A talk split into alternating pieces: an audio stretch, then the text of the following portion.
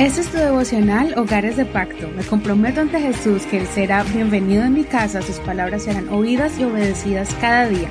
Mi hogar le pertenece a Él. Noviembre 10, Salvo de Milagro. Salmos capítulo 56, del verso 1 al verso 13, versión Reina Valera actualizada 2015. Ten misericordia de mí, oh Dios, porque me acosa el hombre, me oprime combatiéndome todo el día. Todo el día me pisotean mis enemigos, porque muchos son los que me combaten con altanería. El día en que tengo temor, yo en ti confío. En Dios cuya palabra alabo, en Dios he confiado. No temeré lo que me pueda hacer ningún mortal. Todo el día pervierten mis palabras, contra mí son todos sus pensamientos para mal. Ellos conspiran, se ocultan, observan atentamente mis pasos en acecho de mi vida.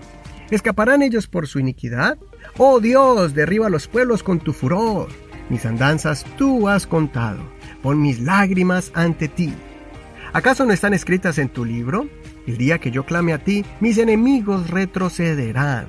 Esto sé, que Dios está a mi lado, en Dios cuya palabra alabo, en el Señor cuya palabra alabo, en Dios he confiado.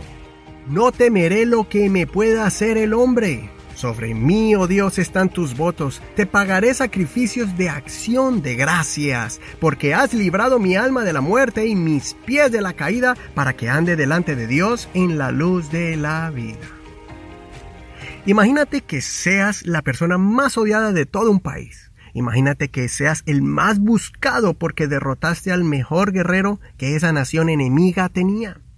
Ahora imagínate que tú, después de haberte convertido en un héroe en tu propia nación, ahora estás huyendo porque el rey te está persiguiendo y en esa persecución decides buscar refugio entre tus enemigos.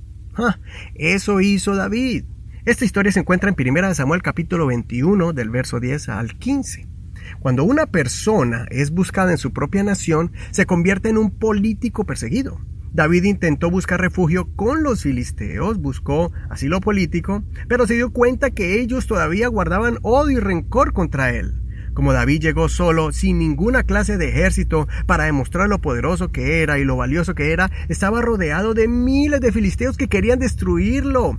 Él sabía que le quedaba poco tiempo de vida y en ese momento clamó al Señor y el Señor escuchó su voz. Dios le reveló a David una estrategia extraña para ganar esa batalla entre la muerte y era que debía aparentar ser un demente, que había perdido la locura. En este salmo David estaba aterrorizado pero a la misma vez reforzó la confianza en el Señor y en esa ocasión él confesaba que no iba a darle al miedo una oportunidad para derrotarlo. David declaró dos veces que no iba a temer lo que pudiera hacerle el hombre.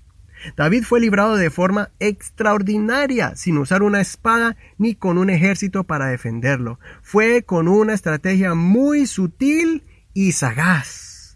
David escribe el Salmo 34 contando las grandezas del Señor.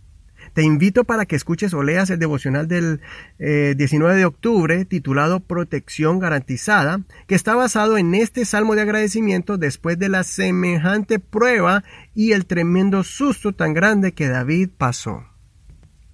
Así que tú también puedes hacer lo mismo. Aunque estés rodeado de miles de enemigos que quieren destruirte, recuerda clamar a Dios que el Señor te dará la estrategia para salir bien librado y a salvo. No importa si esa estrategia puede ser descabellada y muchos no lo entiendan. Considera, ¿has tenido temor de alguien que quiere o quiso hacerte daño? Soy tu amigo y hermano Eduardo Rodríguez. Que el Señor Jesús escuche tu oración y te proteja de los enemigos.